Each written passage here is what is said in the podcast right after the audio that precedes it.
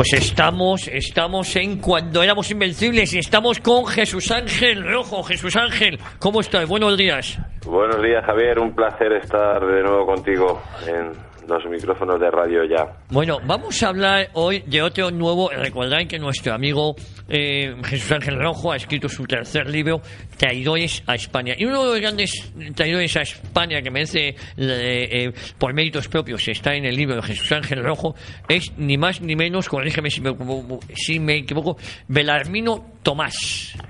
Exactamente. Em, ¿Quién fue este sujeto y por qué merece estar en tu libro?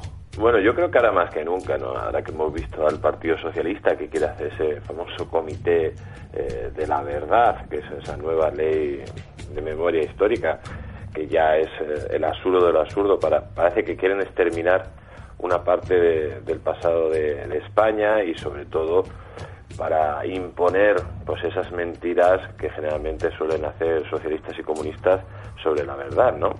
Eh, la verdad que, ahora más que nunca hay que recordar la verdad y saber la verdad, porque este Belarmino Tomás fue un político socialista que nada más y nada menos declaró la independencia de Asturias y León y con capital en Gijón en medio de la guerra civil española.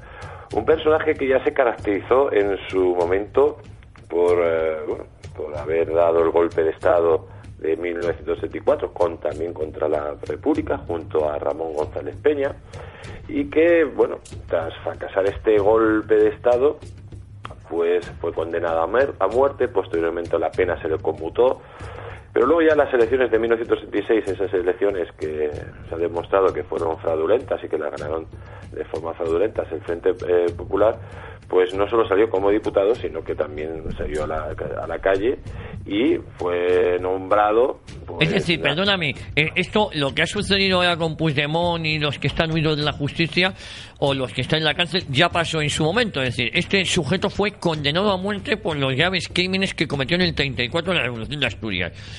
Se le conmuta la pena y dos años después resulta que se le permite ir a las elecciones generales y se acaba de diputado.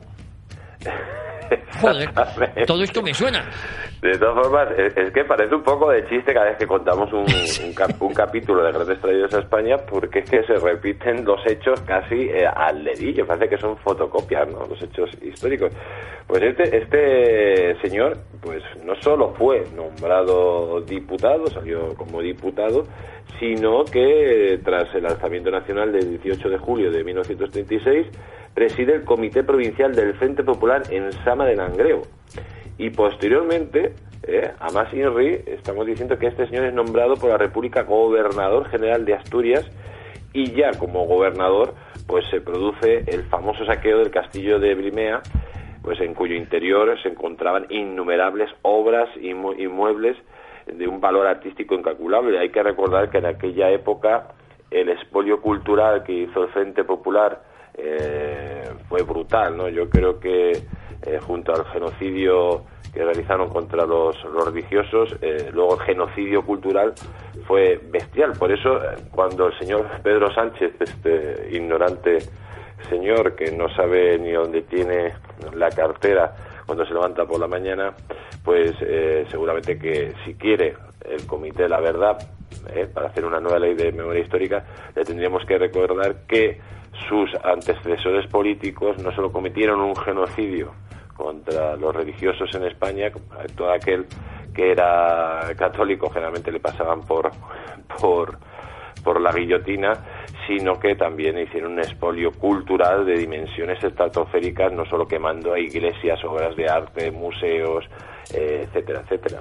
Eh, vamos a ver, yo, yo es que me deja anonadado un tío que primero asesina y comete el golpe de Estado en el año 34, dos, es condenado a muerte por la República, la pena de muerte no solo se le condona, sino que aparece de diputado y, eh, según muchos testigos, tuvo que ver mucho en el, no solo era un asesino, sino que además era un ladrón y tuvo que ver mucho en el saqueo del castillo que nos comentaban, ¿no? Del castillo de Vilmea. Date cuenta que el castillo de, de Vilmea pues lo saquearon los, eh, los afines al Frente Popular y y lógicamente eh, él cerró los ojos y no hizo nada como gobernador para, para que se hiciera. Por lo tanto, eh, tiene una relación directa en, esos sucesos, ¿no? Pero bueno, vamos a contar eh, ya el colmo de los colmos de lo que hizo este, este, señor y para eso vamos a poner a nuestros oyentes un poco en contexto, ¿no? todos recordarán que la famosa traición del PNV donde sus líderes pues rubricaron el ignominioso pacto de Santoña, por el cual estos guerreros eh, bestiales, los guardias vascos, se rindieron a espaldas del gobierno republicano a los ejércitos italianos que en esos momentos eran aliados del bando nacional. Eh, las tropas de Franco lo que pretendían eran tomar, digamos, el frente del norte lo antes posible por la sencilla razón que se echaba encima las, las nieves y eso alargaría todavía más la, contienda. En este contexto, el 24 de agosto de 1937 se funda, atención, el Consejo Soberano de Asturias y León, a pesar de la oposición de personas tan revelantes como Rafael Fernández, que era yerno de Berlarmino y miembro del futuro gobierno, que sostenía que la declaración de soberanía era una salida políticamente peligrosa y el nacimiento de un cantón en Asturias hubiera sido inadmisible ante el exterior, porque habría significado la ruptura con el Estado y quedar al margen de toda legalidad constitucional y del apoyo internacional. En esos momentos se declara una república independiente dentro de, la República Española con capital en Gijón y una república que sería denominada el, Consejo Soberano de Asturias y León. Todo esto sucede mientras hay una guerra brutal entre españoles que se había convertido en un auténtico quebradero de cabeza, sobre todo el Frente del Norte, para los líderes del Frente Popular. Y eh, el propio Largo Caballero, el Lenin español, pues decía así de ese famoso frente del norte, decía que en ese frente se puede dividir en cuatro, todos enemigos del gobierno central, pero enemigos irreconciliables entre ellos, Santander, Bilbao, Asturias y Guipúzcoa. Solo se unían cuando se veían obligados a pedir dinero al gobierno. Esa es la, situación, el contexto general donde este señor declara la independencia de facto, bueno, literal, literal de, la República Española en esos momentos al territorio, al régimen que, pertenecía. Bueno, es, es, eh, es verdad eh, que el esperpento, eh, claro, lo que estamos viviendo ahora es fruto del esperpento ya pasado, ¿no? Es decir, este tío eh, no solo asesinó, saqueó, traicionó, sino que además eh, nombró, se nombró un cantón independiente. lo tenía todo. ¿eh? ¿no? la verdad que hemos visto como, como tú muy bien has dicho que Belarmino y sus camaradas pues nunca fueron leales con los diferentes gobiernos republicanos y era, evidente que iba a aprovechar la coyuntura política eh, que le proporcionaba la guerra para alcanzar su beneficio personal. Y el famoso 24 de agosto de 1937 se hicieron realidad los deseos soberanistas de Belarmino, que no tardó ni un día eh, en mostrar su talante político. Esto, ¿te acuerdas del talante que de tanto hablaba Zapatero? Pues vamos a recordar lo que dijo Belarmino el día de su investidura como nuevo monarca de Asturias. Decía lo siguiente este tipo, ni en la trinchera ni en la ciudad, ni en el taller ni en el campo, ni en el hogar ni en la calle. Toleraremos la más leve actitud divergente ni la más leve palabra disconforme. No habrá ni, ni siquiera petición que consideremos respetuosa. Nadie tiene que pedir nada. Nadie tiene sino que obedecer y callar. Este era el talante político del señor Belarmino Tomás, eh, pues un socialista de pro que desgraciadamente ahora le, le están reivindicando. Pero no solo creó problemas eh, este Belarmino al gobierno de la República en, dentro de España, sino también creó muchísimos problemas con otros países en el, en el exterior, ¿no? Porque las primeras medidas del Consejo fue la prohibición de salir a cualquier persona de su territorio. Y esto pues trajo conflictos, por ejemplo, con, con, los Estados Unidos de América, que en su momento pues tuvieron que quejarse amargamente al gobierno, al, gobierno central, digamos, porque habían mandado un barco para retirar a sus nacionales y este señor no les dejaba, no les dejaba sin ir. Pero bueno, eh, ya la, la verdad que el régimen dictatorial que implantó este señor en todo el territorio, pues tenía medidas, por ejemplo, como el toque de queda a las 10 de la noche, eh, la imposibilidad de trasladarse en automóvil sin un pase nominal, expedido por, por él o sus secuaces, y además implantaron la censura sobre cualquier tipo de publicación y se dispusieron a extirpar a cualquier traidor espía de la región. ¿Qué quiere decir extirpar traidor o espía de la región? pues cualquier persona que pensara diferente a ellos, pues lo iban a matar. Ese era el talante eh, político de este socialista, ¿no? también se apropiaron de todas las competencias del gobierno de la nación.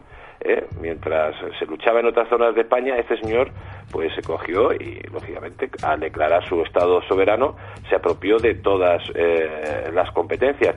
Estamos hablando que, por ejemplo, se fundó su propio sistema de correos. Eh, y, un, y un alarde, y esto sí que es curioso, Javier, y esto te vas a reír muchísimo. Bueno, te vas a reír, pero no tiene ninguna gracia. No, no, ya imagino. Este señor montó su propia moneda, ¿eh? que la llamaron, fue muy conocida porque se le llamaba los berlarminos y lo que hizo este sinvergüenza era eh, coger a la gente normal, imagínate que tú tienes en tu casa, pues, mil euros o dos mil euros. Pues te llega ahí los milicianos, te dice, dame los dos mil euros. que a cambio te voy a dar unos papelitos, los famosos de las minos. Es como, como el timo del, de la estampita, ¿no? que te dan unos papelitos a cambio de dinero. La verdad que, que, bueno, el, el, timo de la estampita se hizo a, gran escala eh, con este señor y la verdad que tuvo un éxito bastante pues, bastante grande porque eh, bueno, esquilmó las, las economías de todos los asturianos y, leoneses ¿no? Bueno, y luego también este personaje fíjate lo que hizo eh, tú has visto por ejemplo como los yihadistas eh, o los, los, islamistas ponen a los niños en los hospitales para que cuando los bombardeen ¿eh? se refugian los líderes, los líderes yihadistas en los hospitales o las escuelas, para cuando bombardeen, pues poner a los niños como escudos humanos. Pues esto lo hizo también este señor, ¿no? Y mandó una carta al Consejo de Naciones, eh, bueno, primero para informar de que del acuerdo de la soberanía y luego un apartado especial en esa carta donde decía que si continuaban los ataques aéreos en Gijón, se daría orden de ejecutar a todos los presos políticos y el 14 de agosto, tras un ataque de la aviación franquista sobre objetivos militares, la bestia, como se denominaba a Bernardino, le llamaba la bestia, eh, hizo efectiva su amenaza y mató a, 105, a 115 pesos políticos. Luego, más tarde, pues para, como hemos dicho, para evitar sobre todo los bombardeos sobre la flota soberana del Musel, pues eh, llevó allí en un barco a 150 mujeres y 365 hombres para si, si bombardeaban a su flota pues que estos señores eh, pues fueran murieran también en, en, ese bombardeo no la verdad que era un auténtico héroe de las libertades y un ejemplo a seguir. Y lo digo porque hay un partido como el Partido Socialista que lo reivindica. Y en este caso señor Pedro Sánchez que quiere que quiere una comisión de la verdad bueno que empiece por ejemplo por este tal Belalmino ¿no? ¿qué te parece? Eh, pues mira lo que me parece es que la ley de la mentira histórica lo que está consiguiendo de lo que se trata es de eh, olvidar de enterrar a las víctimas eh, asesinadas por Belalmino tapar todas sus fechorías y acabar ensalzando al criminal al genocida a este desconocido, a este traidor a España que es Bernamino eh, Tomás, que acabó sus vidas, eh, sus días, si no me equivoco, el 14 de septiembre en México, en 1950, sin ningún problema. Exactamente, pero antes de todo eso, de, mira, primero de, de, hacer el timón de la estampita a toda la gente, de, de, crear la independencia, de haber dado otro golpe de Estado. Pues este, eh, bueno, el día 21 de octubre se disuelve el Consejo Soberano, pero antes de todo eso, eh, con la intención de financiar el esfuerzo bélico, el gobernín, como le llamaba despectivamente Azaña al gobierno de Berarmino, había ordenado bajo amenaza de muerte la confiscación de todo el oro y joyas existentes en sus dominios. Y atención, al día de hoy nadie ha dado cuentas dónde se ha gastado ese inmenso tesoro. Bueno, eh, ese es ese es Belarmino Tomás que mira cómo cogió su, su nieto, decía en una conferencia eh, que no se entiende cómo en Asturias hayan borrado su memoria, ¿no?